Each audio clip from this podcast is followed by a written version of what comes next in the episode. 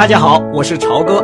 现在您听到的是专辑《听朝歌读名著》，请大家收听《战争风云》。一月中旬，莱斯利·斯鲁特在奔赴新的工作岗位途中，由于汉莎航空公司一时没有去柏林的座位，就滞留在里斯本了。他住进了伊什图里尔的皇宫饭店。这是里斯本棕榈成行的海滨圣地，云集着外交官、逃难的阔佬、纳粹秘密警察和其他国家的特务。他想，也许可以利用等飞机票的时候，在这里了解一些情况。实际上，他发现一月里伊什图里尔冷得要命，而且单调无味。这里德国人倒是多得很。但他们总是用轻蔑的眼光傲视着饭店里其他的旅客，总是自己人抱成一团同谁也不相往来。一天下午，他坐在拥挤的旅客休息室里，用牙齿磨着烟斗，在翻阅一份瑞士报纸上关于英军在阿比西尼亚和北非对意大利作战中的捷报。这总算是一片昏暗中出现的一线微弱的曙光。在这里，中立国家的报纸是轻易看不到的。葡萄牙报摊上卖的尽是些意大利法西斯和德国纳粹的报刊。此外，就是维希法国政府出版的几份空洞贫乏、卑躬屈膝的、令人作呕的期刊。英美出版物连影子也看不见了。这就像晴雨表那样清楚的标明战事进行的情况，至少在葡萄牙统治者的判断中是如此。一年以前，在里斯本的报摊上，双方的报纸都可以买得到。斯鲁特先生，莱斯利·斯鲁特先生，他猛地从座位上站起来。然后随着旅馆的一名双颊微红的小服务生，走到靠近接待处柜台的电话机那里。喂，是莱斯利吗？我是奔奇。海滨那个老地方现在怎么样呢？小奔克尔·温德尔·泽尔斯顿和斯鲁特在外事学校同过学，现在他在美国驻里斯本公使馆里当二等秘书。奔奇，这里没意思透了。你有什么事情吗？啊，没有什么大事听起来泽尔斯顿像是很开心。只不过，我想你曾经向我提起过一个叫娜塔莉·杰斯特罗的姑娘。对呀，我提起过。她怎么了？一个叫这个名字的姑娘正坐在我办公桌的对面。什么？谁？娜塔莉？你想和他谈谈吗？他一听我说你在这里，就跳得有一尺来高。我当然想了。娜塔莉笑着接过电话。斯鲁特听到那熟悉悦耳的声音，心砰砰的直跳。喂，是斯鲁特吗？他说。娜塔莉，真是万万想不到啊！你在这儿干什么？那么你呢？娜塔莉说：“我和你一样想不到，你怎么没有待在莫斯科呢？我在华盛顿耽搁了，然后又在这儿被卡住了。艾伦也跟你一道在这里吗？他在这里可就好了，他现在还在西也纳。什么？你们还没有准备回美国吗？”娜塔莉沉吟了一会儿，才回答说：“也准备。”也没有准备，莱斯里，趁你在这儿的时候，我能见你一下吗？当然了，那太好了，马上，我现在进城到使馆来。等等，你住在皇宫饭店对吗？我出来找你吧，我喜欢这样做。奔奇泽尔斯顿又接过电话，喂，莱斯里，我把他送上公共汽车。半个多小时他就可以到了。如果可以的话，五点钟我也到红宫饭店来跟你们碰头。娜塔莉仍然喜欢戴那种深色的大帽子。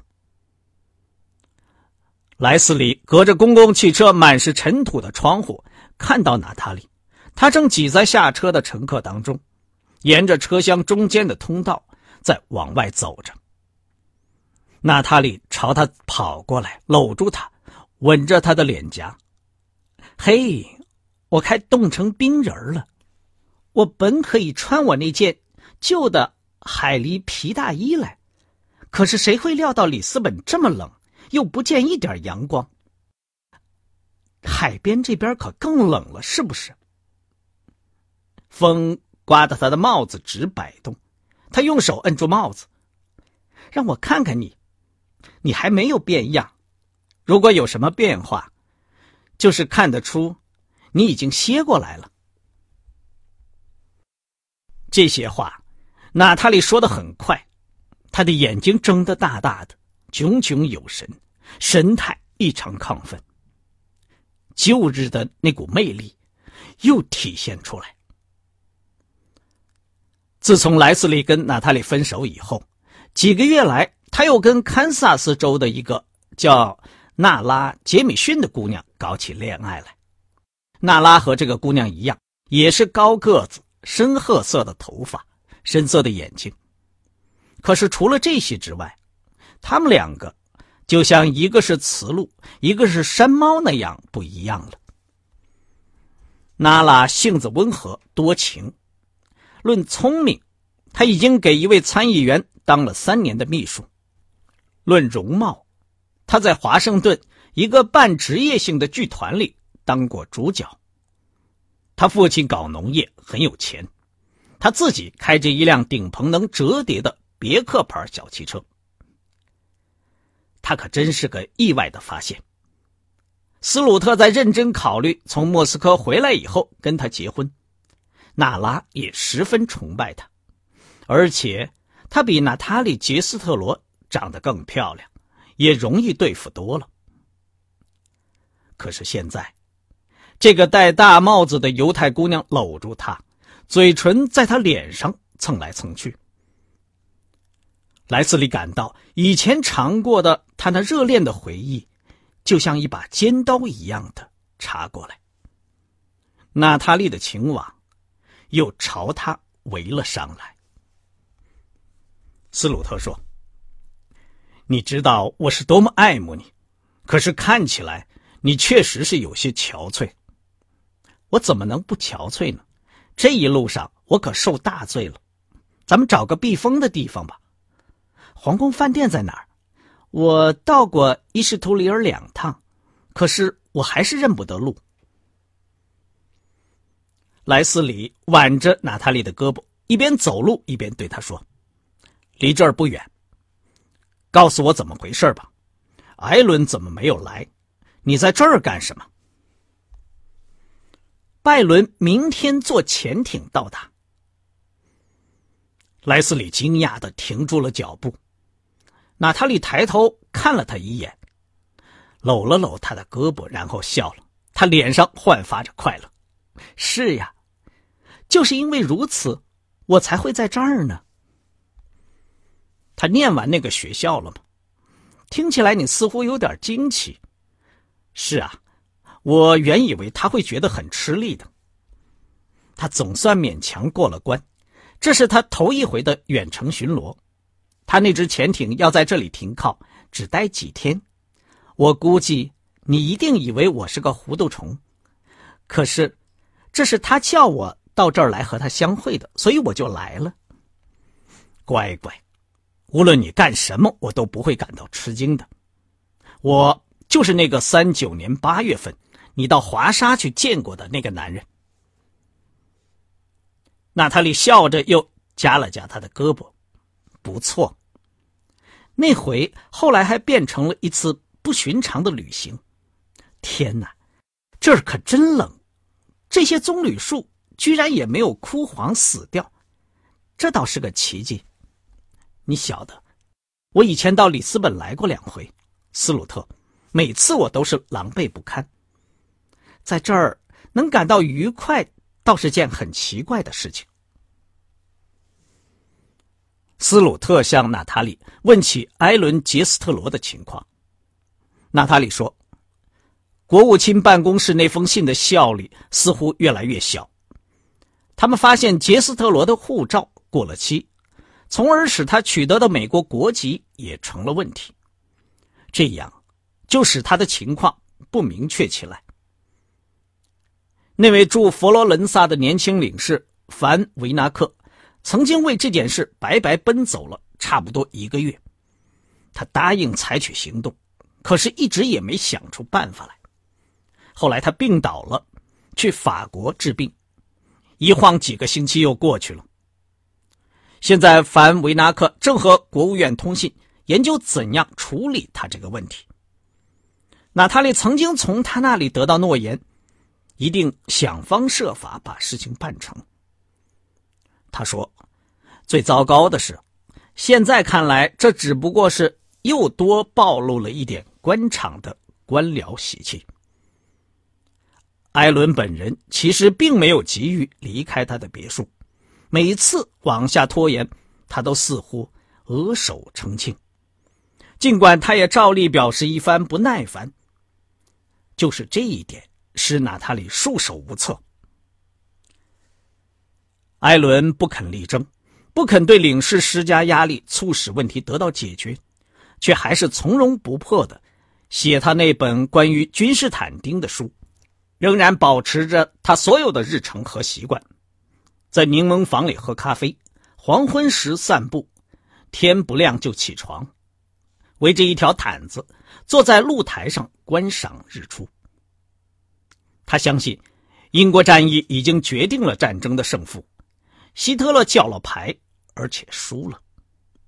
不久，和平就会通过谈判而出现。我猜测，这次回意大利毕竟是一个失策。娜塔莉走进旅馆时说：“有我在他身边，他再舒服没有了，所以他也就一步都不想挪动了。”斯鲁特说。我认为你这次回意大利是对的，他的处境比他意识到的还要危险，所以需要有人使劲的推他一下。也许咱们两个人合起来就能把他推出险境。可是你正要去莫斯科呀，我路途上可以有三十天，我刚刚用去十天，也许我可以陪你回罗马，那边大使馆里我有几个熟人。那可太好了。娜塔莉在有柱子的旅馆休息室中间停下脚步。酒吧间在哪儿？在最头上。那边很暗，还有啤酒味儿。那儿简直成了德国秘密警察的总部了。怎么，你想喝杯酒吗？莱斯利，我倒宁愿去哪儿喝杯茶。他的神态闪闪烁烁，看上去很奇怪。我从早上到现在还没吃到东西呢。我刚才就想知道酒吧间在哪儿。莱斯利把他领到一间窄长的旅客公用房间，在这里，在沙发和扶手椅上坐满了喝茶或者喝着鸡尾酒的人。进了烟雾腾腾的房间，他们跟在侍者后边走，听到人们用各种语言谈着话。其中最普遍的是德语，只有一小撮人在说英语。这简直成了国际联盟了。当侍者弓着身子把他们让到一个摆着一张沙发、两把椅子的昏暗角落时，娜塔莉说：“只不过，不少人看来像是犹太人。他们中间许多人正是犹太人。”斯鲁特惆怅地说：“太多了。”娜塔莉喝着茶，一口气吃下去整整一盘的糕点。我不该这么吃，可是我真饿坏了。我已经都快胖成一幢房子了。你知道，在别墅住上半年，我添了十磅。我就成天这样吃个没完没了。也可能是我有成见，可是我总觉得你真像个爱情女神，只不过是由于旅途显得疲惫了一些。是的，你指的准是我这米洛爱神似的丰满的臀部，是吧？娜塔莉愉快的瞟了他一眼。我希望拜伦会喜欢我的臀部，我的臀部倒确实是很美。我并没有留意到你的臀部，但你可以相信，拜伦是会喜欢的。我也没有真的认为你会担什么心事。哦，你看，本起泽尔斯顿来了。斯鲁特对着一个身材瘦小的人挥了挥手，那个人正从房间的门口朝他们走来。奔奇真是个王子似的人物，他那个小胡子。是这个世界上最神气不过的了，娜塔莉在说：“确实是了不起的小胡子。”小胡子走近了，一头又粗又浓密的黄褐色的头发，每根头发油光发亮，梳得很整齐。下面是一张愉快红润的圆脸，身材瘦小，穿的是整齐漂亮的灰色绒衣服。斯鲁特说：“嘿，奔奇，你来迟了，来不及喝茶了。可是正赶上喝杯酒。”泽尔斯顿大声叹了口气，坐了下来。“多谢了，我来一杯双份加拿大威士忌加水吧。这天气可真冷，冷的彻骨。”娜塔莉，这就是我答应给你弄的单子。他把一张折叠起来的打印的纸。递给了他。恐怕你得同意那个想法，算是吹了。我没有找到巴祖斯特中校，可是我到处都留下话了。我相信一小时之内他就会打电话到这儿来找我的。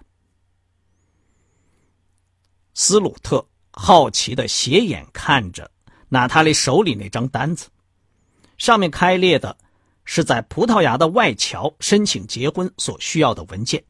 一共是九项。娜塔莉急切的研究着那份单子，她的肩膀下垂着，目光从斯鲁特转到泽尔斯顿。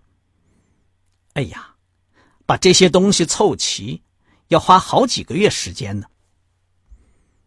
我曾经见过有人花一个月就弄齐了，泽尔斯顿说。不过，通常要花上六个到八个星期。葡萄牙政府并不特别鼓励外国人在这儿结婚，我也说不清是为什么。和平时期，我们总打发人去直布罗陀，到了那儿，就像上了润滑油的闪电一般，一下子就结成婚了。可是如今那边对外封锁了。你打算结婚吗？斯鲁特问娜塔莉。这个干巴巴的语调。把娜塔莉问的脸红了。这是拜伦写信要我办的许多事情中间的一桩，我想不妨打听一下。显然这是办不到的，反正我也不觉得这个主意怎么高明。巴祖斯特中校是什么人？斯鲁特说。泽尔斯顿说：“是咱们的海军武官，他知道潜艇到达的准确时间。”侍者这时把威士忌放到他面前，他一扬脖子，喝下去一半。然后他用两个食指精心的往下梳了梳他的小胡子，带着怨恨的神情望了望房间的四周。天哪，里斯本真叫人毛骨悚然！四万亡命者都拼死拼活的想逃出去。这里大部分人的脸我都在使馆里见过。泽尔斯顿转身对斯鲁特说：“当年你我进外事学校的时候，指望干的可不是这个。本奇，你最好去掉你那教友派的良心，不然的话，你非垮掉不可。你别忘了，这并不是咱们干的，这是德国人干的。也不尽然，在这件事开始之前，我从来没有思考过咱们的移民法那些条款。”既有害，又是愚蠢的。奔奇又喝了一口酒，咳了一下，脸变得紫红了。四万人，四万，假设全让他们入境，那又有什么关系？凭良心说，在蒙大拿或者北达科塔的广阔荒原上，四万人算得了什么？他们说不定还会带来好处呢。可是他们并不会去荒原呢，他们一定都会挤在大城市里，那里已经存在着严重的失业问题了。泽尔斯顿用拳头捶了一下桌子。莱斯里，你别来向我胡扯那套陈词滥调，我自己成天像一只鹦鹉一样的老重复这一套就很够了。他们哪里都肯去，这你是知道的。就是让他们立下字据，去死亡谷住上一辈子，他们也会干的。咱们的法律就是不合乎人道。当初美国。难道不是作为欧洲暴政的避难所而创建的吗？斯鲁特摘下眼镜，揉了揉眼睛，留心的望了望附近的人们。四个上年纪的男人正用法语争辩着什么。他说：“好吧，我并不打算替移民法辩护，可是你怎么去画那条杠呢？”还是你主张无限制的接纳移民，谁想入境就都让入境。那样一来，南欧和东欧就会变成空的了，这些移民就会使咱们的经济泛滥成灾，带来饥饿，然后酝酿、沸腾起一场革命。东方人怎么办呢？你是不是想把西方的堤坝拆除了？那样不出十年。美国就会成为中国的一个大郊区。娜塔莉朝着整个房间做了个手势，说：“他所谈的是里斯本这些从德国人手里逃出来的少数难民，仅此而已。还没有逃出。”泽尔斯顿说：“德国人一夜之间就可以占领葡萄牙。我想谈的是，你如果想修改移民法。”尤其想修改的对犹太人有利，斯鲁特说：“国会里发生多么激烈的争论，谁也不想再增加来自犹太人方面的精力，他们精力太旺盛，也太聪明。”娜塔莉，不管你乐不乐意，这总是事实。咱们大可以收容欧洲所有的犹太人，全部五百万犹太人，那样咱们的日子。只会更好一些。泽尔斯顿说：“还记得罗斯金说过的话吗？他说：‘财富就是生命。’如果那话说的太简单了一些，那么说财富就是头脑，总是一点不假吧。”他把身子朝娜塔莉歪了歪，声音放低了些，说：“如果你想见识一下。”德国秘密警察在葡萄牙的头子，走进来的那个人就是。同他一道进来的是德国大使，他风度很好。我说的是大事，我的妻子很喜欢他。刚才您听到的是《听潮歌读名著：战争风云》，谢谢您的收听，我们下次节目再见。